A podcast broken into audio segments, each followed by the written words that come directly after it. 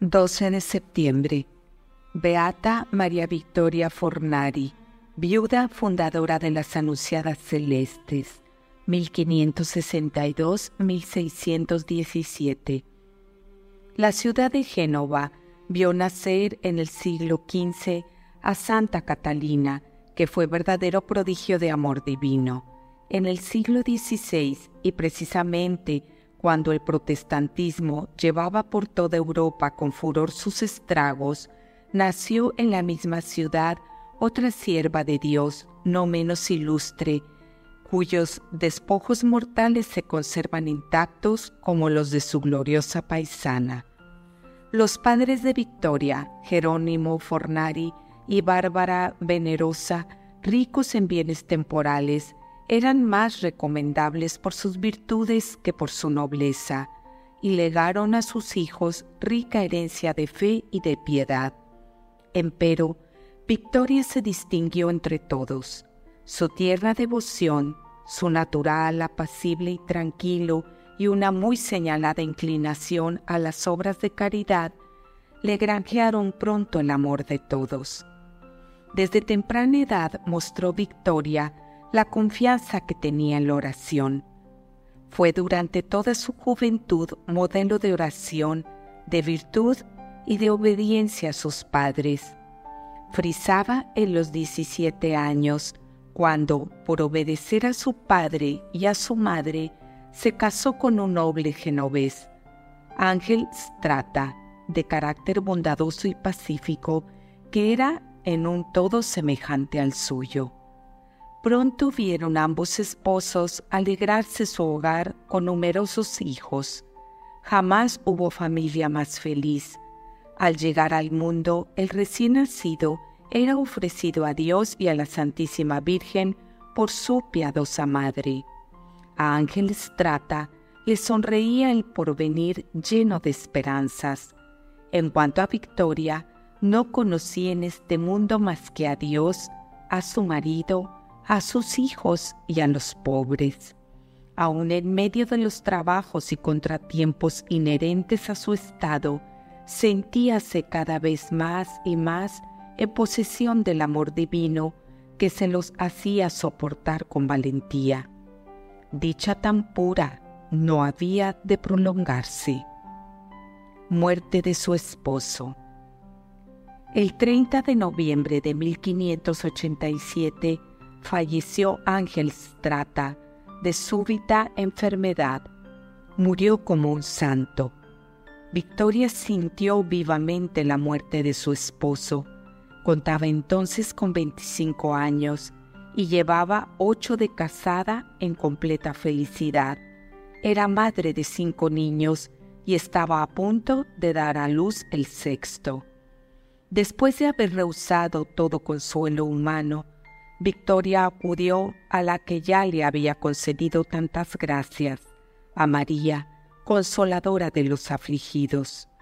Postrada de enojos ante un cuadro de la Madre de Dios que tenía en su habitación, conjuró con lágrimas a la gloriosa Virgen que la amparase a ella y a sus hijos. ¿Cuál no fue su alegría como ella misma escribió más tarde, al ver animarse repentinamente la imagen. Tendióle María los brazos y le dirigió estas consoladoras palabras. Victoria, hija mía, ten buen ánimo y no temas, pues es mi voluntad recibiros a ti y a tus hijos bajo mi protección. Vive feliz y sin cuidado alguno no quiero de ti más que una cosa, que, confiando en mí en todo, no perdones medio alguno en lo sucesivo para amar a Dios sobre todas las cosas. Vida mortificada, la madre de los pobres. Esta maravilla inesperada y extraordinaria transformó a Victoria. La resignación sucedió a la tristeza Hizo entonces el voto de castidad perpetua, al que añadió el de no llevar en sus vestidos ni oro, ni seda, ni telas preciosas, y rompió con el mundo y sus exigencias. Por esta época fue presentada Victoria por piadosa amigas de su madre a un santo religioso que residía en Génova y gozaba de gran reputación de santidad, el padre Bernardino Zanoni, jesuita, que fue para la joven viuda un director bondadoso, prudente e ilustrado. Victoria le confió dos deseos muy secretos que tenía, que sus hijos obtuviesen la dicha de ser religiosos y que ella misma fundase una orden para religiosas. El padre Zanoni, dejando al porvenir el cuidado de justificar estos presentimientos, solo se ocupó, y con motivo, del momento presente. Victoria, entre tanto, se mortificaba más y más, luchaba consigo misma, se humillaba y se desprendía de todo.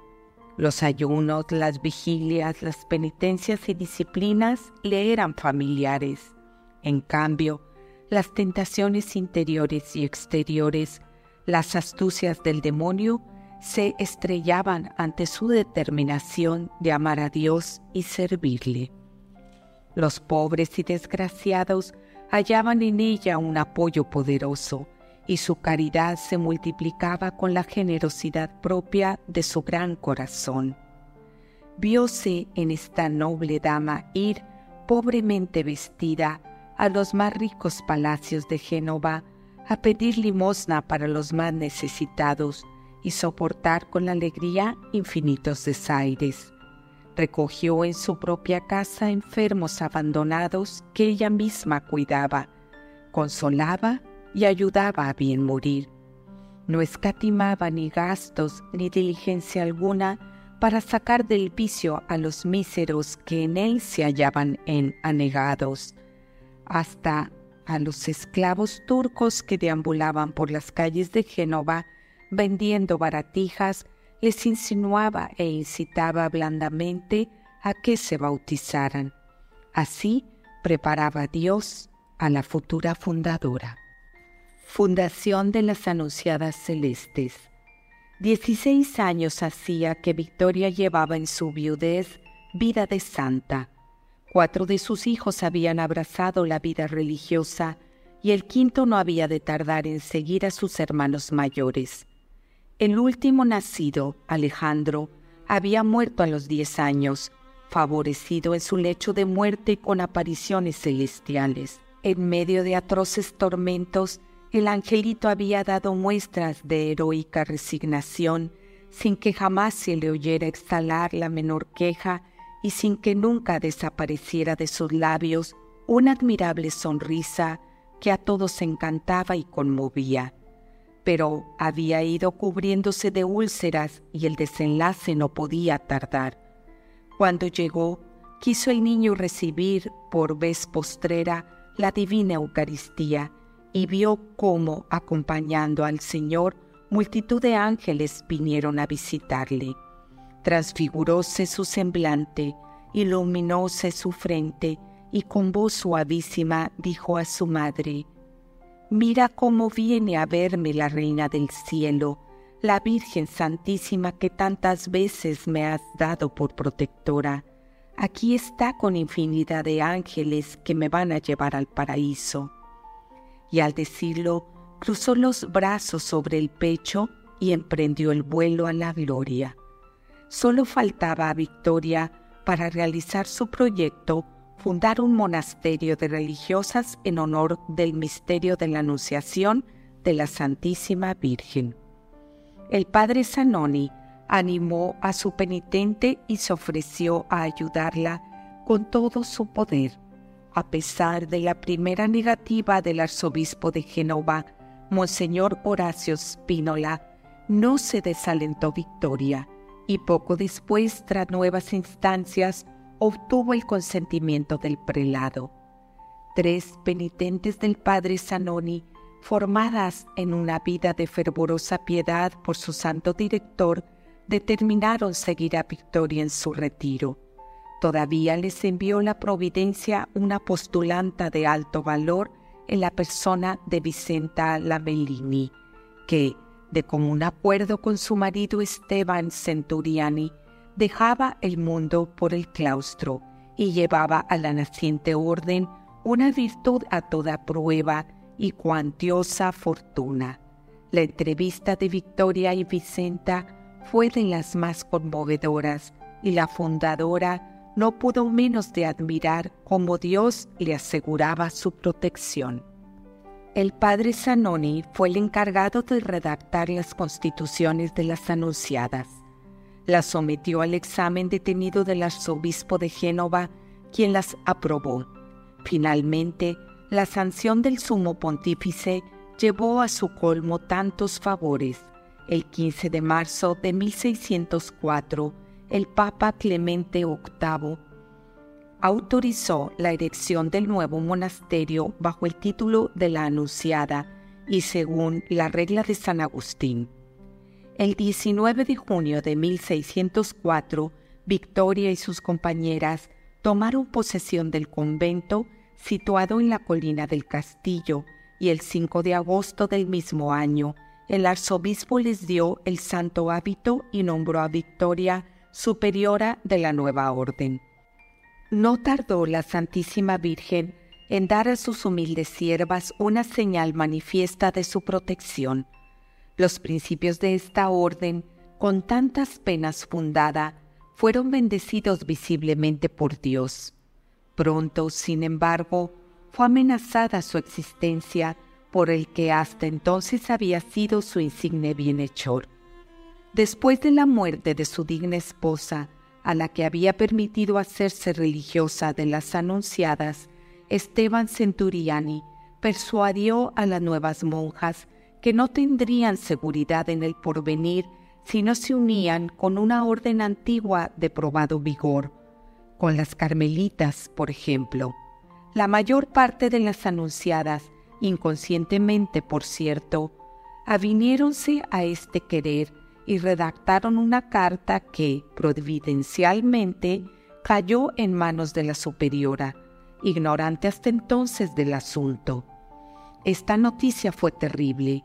María Victoria comprendió enseguida todo su alcance, sin vacilar un momento, aunque transida de dolor y con lágrimas en los ojos, fue a la sala donde se habían dado las firmas y allí mismo postróse de enojos ante un cuadro de la Sagrada Familia y contó a la Santísima Virgen todas sus angustias. De repente se llenó su alma de aliento y de consuelo.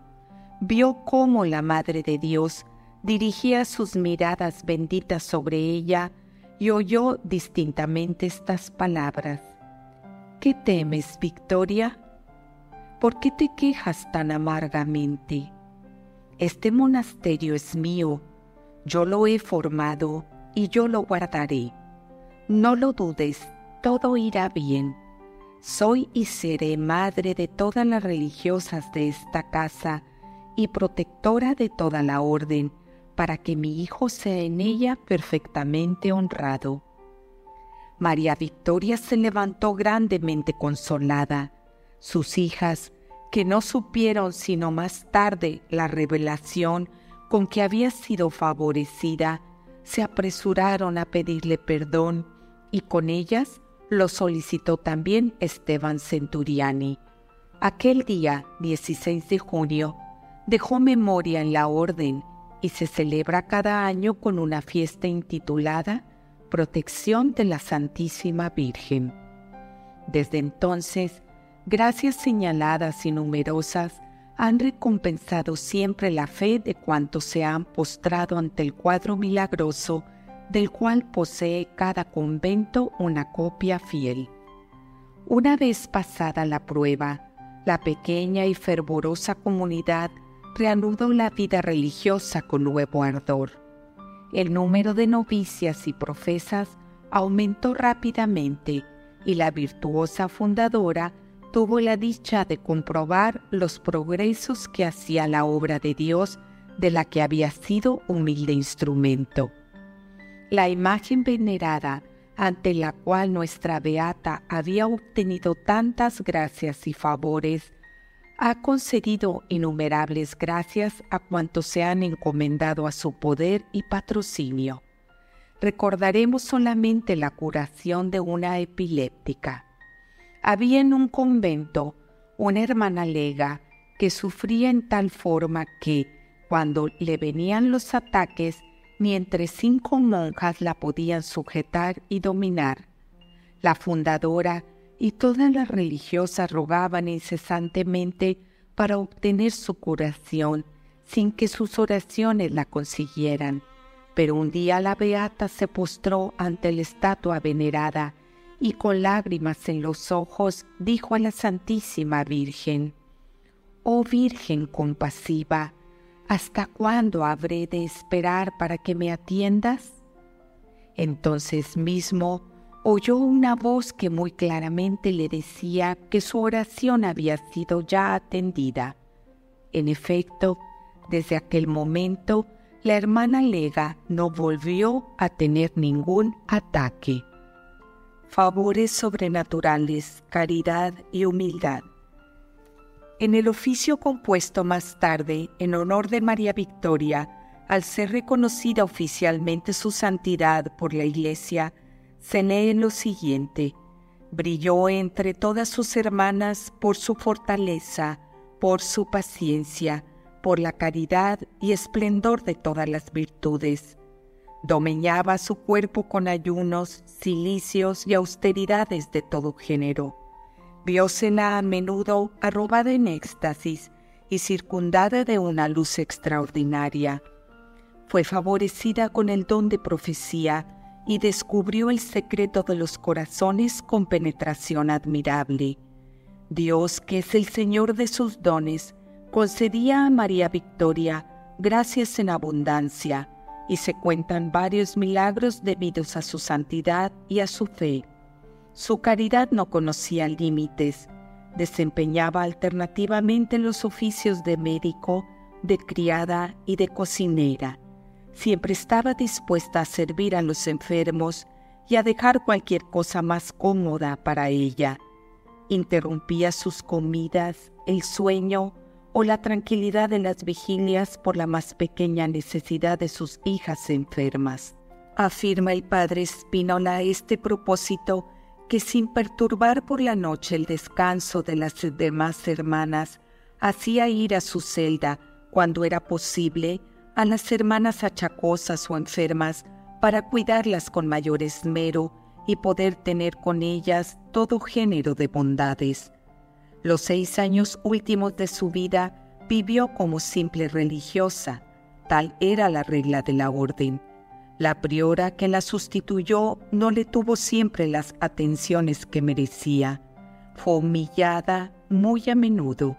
Nuestro Señor era entonces todo su consuelo si se contemplase debidamente la pasión de Cristo, decía ella, moriría uno de dolor y de amor al instante mismo. Su amor no era igualado más que por el ansia que sentía de comulgar. Veíasela en medio de sus achaques desdeñar todos los sufrimientos para acercarse a la sagrada mesa, y su semblante, tan pálido de ordinario, encendíasele entonces mortificábase aún más por amor de Jesús sacramentado.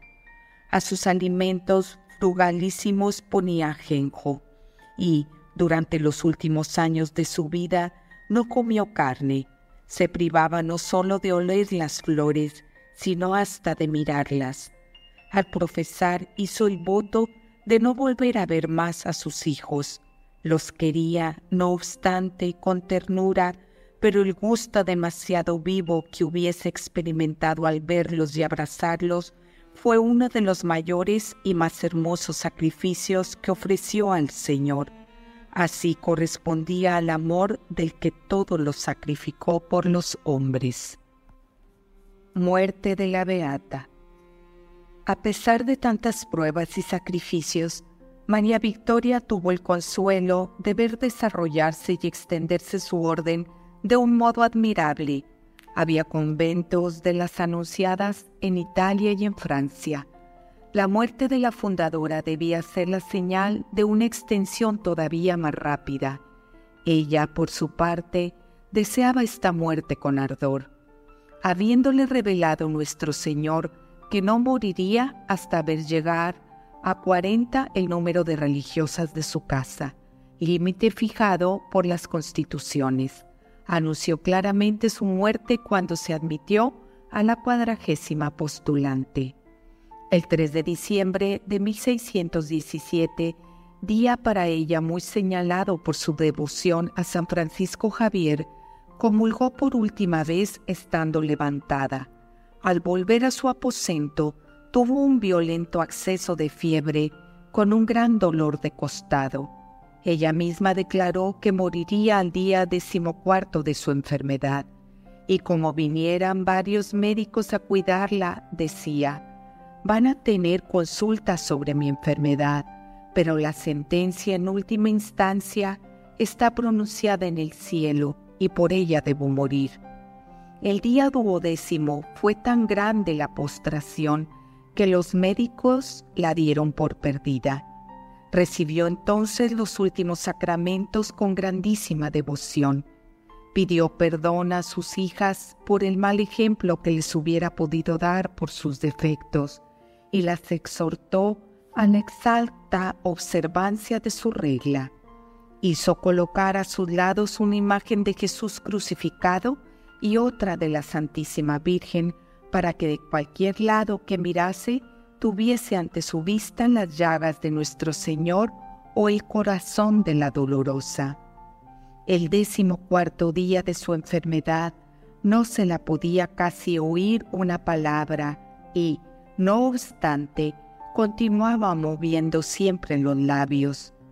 Habiéndole preguntado la priora qué decía, respondió, los Padre Nuestros del oficio, queriendo decir que habiéndole conmutado el rezo del oficio por un cierto número de Padre Nuestros, desde su enfermedad procuraba rezarlos. El confesor que la asistía le preguntó si no era importunada por alguna tentación y respondió con un signo negativo de cabeza. Insistió el padre, incitándola para el caso de que viniera alguna a protestar de corazón de no querer jamás ofender a Dios gravemente, y ella, recogiendo su espíritu y aunando todas sus fuerzas, contestó, Oh Padre, ni siquiera venía al mente, gracias a Él. En fin, teniendo a Dios en su corazón y en los labios los dulces nombres de Jesús y de María, aunque con voz medio apagada, lanzó tres suspiros y con el último entregó su hermosa alma al divino esposo. Esto sucedía el viernes 15 de diciembre de 1617, hacia las cuatro de la tarde, María Victoria contaba entonces 50 años de edad. Milagros, beatificación. Curaciones de todas clases recompensaron la fe de cuantos acudieron a la sierva de Dios. Prelados, religiosos y seglares encontraron remedio a sus males al aplicárseles el manto o velo de la Santa Fundadora o con el simple socorro pedido a su intercesión. Sería demasiado largo enumerar aquí los insignes favores recibidos de María Victoria. Muchas personas dignas de fe han dado testimonio y han proclamado su poder y el crédito de que goza en el cielo. Tras una difusión maravillosa de la orden, recibió ésta su coronamiento con la beatificación solemne de la Santa Fundadora. La ceremonia tuvo lugar en San Pedro, en el pontificado de León XII, el 21 de septiembre de 1828. La incorruptibilidad del cuerpo de la Beata ha sido reconocida de un modo auténtico repetidas veces. Los peregrinos, a su paso por Génova, han podido verlo en perfecto estado de conservación, sino es la boca algo desfigurada por un accidente que sufrió en la exhumación. Espíritu de la Orden, estado actual. El espíritu de las anunciadas celestes es de agradecimiento para con Dios y de celo ardiente para con el prójimo. Su fin esencial es dar gracias a Dios por el beneficio inmenso de la encarnación y amar con ardor a la Santísima Virgen, que cooperó de una manera tan íntima a este misterio inefable.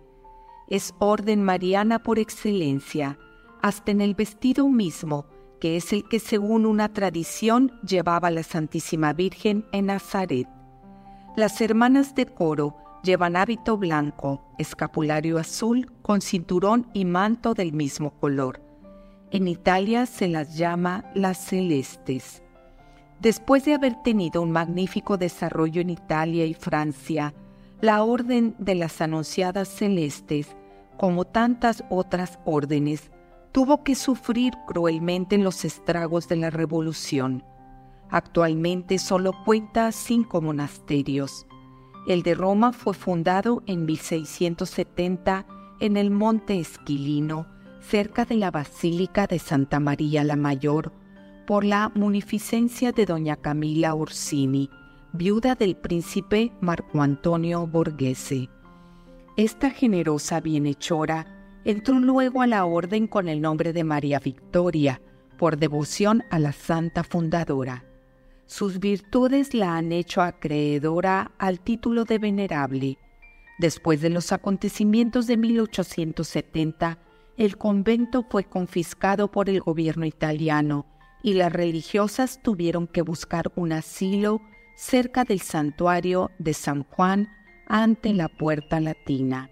Aquí, en unión con las hermanas de los monasterios aún existentes, se celebraron en diciembre de 1917 las fiestas del tercer centenario de la muerte de la beata María Victoria Fornari.